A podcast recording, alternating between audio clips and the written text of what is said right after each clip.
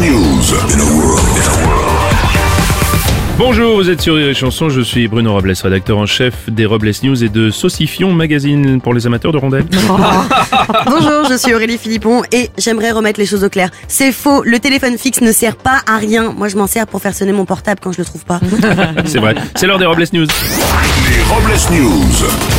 Et l'info du jour, c'est la journée internationale sans téléphone. Et oui, le 6 février depuis 2004, cette journée est mise en place dans le but de faire réaliser quelle relation on entretient avec nos smartphones. Oui, le 6 février, c'est également la Saint-Gaston. Gaston, y a le téléphone qui sonne et y a jamais personne qui répond. Ouais, c'est vrai, on avait peur que cette journée mondiale sans téléphone fasse de l'ombre à la fête des Gastons. Oui, mais heureusement, très peu de Gastons possèdent un smartphone. Bonne fête les Gastons C'est vrai, vous avez raison.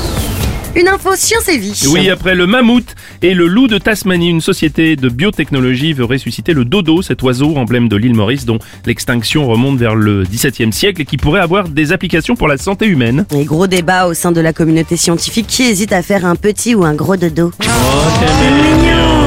On va continuer avec une info, ça roule ma poule. Un couple vivant en Meurthe-et-Moselle a eu la surprise d'assister à la ponte exceptionnelle d'un œuf de poule de 199 grammes.